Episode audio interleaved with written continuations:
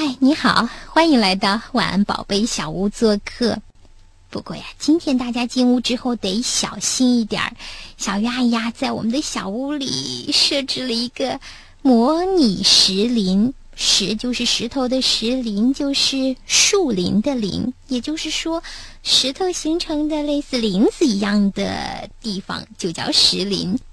那么，大家知道石林是怎么形成的吗？在说它的形成之前呢，小鱼阿姨想先告诉你一句话，这句话就是：水是大自然的雕塑家。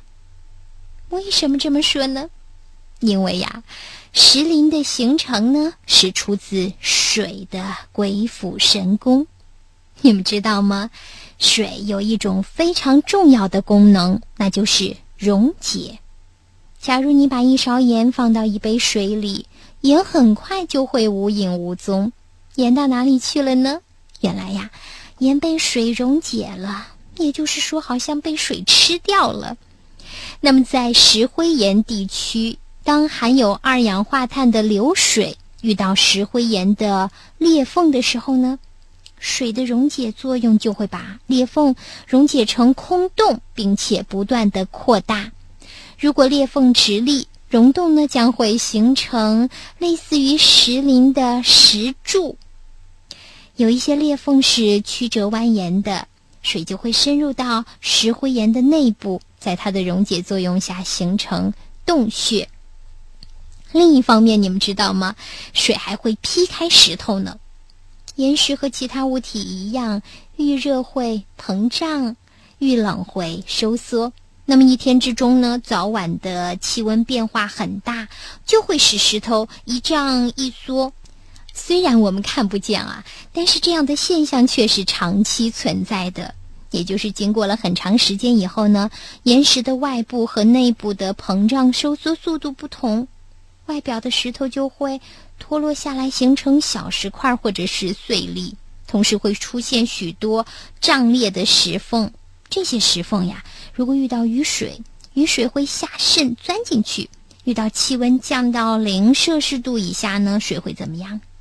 结冰、膨胀，对裂缝周围的岩石产生很大的压力，使裂缝呢加大加深，水继续的下渗侵入，长此以往，就像是有人用斧子劈木柴那样，把石头呀劈裂开来。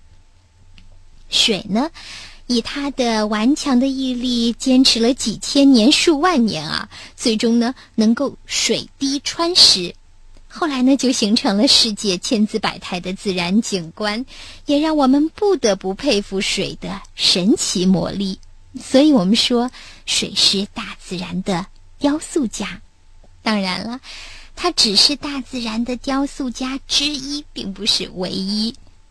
小鱼阿姨相信，肯定有很多的小朋友都听过我们上周的节目。上周我们还说到了大自然的另外一位雕塑家，他是谁？他是风。风和水呢，用不同的工具对大自然进行着雕塑工作。那么，你还能找出其他的雕塑家吗？小鱼阿姨希望你在有时间的时候动动脑筋，思考思考这个问题。如果有了答案呢，一定把它告诉我。小鱼阿姨会有十一月份的快乐语文杂志送给大家的。联络我们的方式很简单，短信平台幺三七六三八零五八九三，还有小鱼阿姨的 Q 邮箱四二七六六五幺四。欢迎你给我们的节目提出意见建议，也欢迎你来回答问题。如果呀，你喜欢小鱼阿姨的节目，别忘了为我们点赞或者是评论，并且把我们的节目推荐给你更多的好朋友。当然，你也可以访问小鱼阿姨的 QQ 空间，去了解更多关于晚安宝贝的节目内容。如果你想看小鱼阿姨写的书，那么你可以在当当网或者是天猫的福建少年儿童出版社的旗舰店去找到我的小主持人的二十五堂课。好，谢谢你，晚安，宝贝。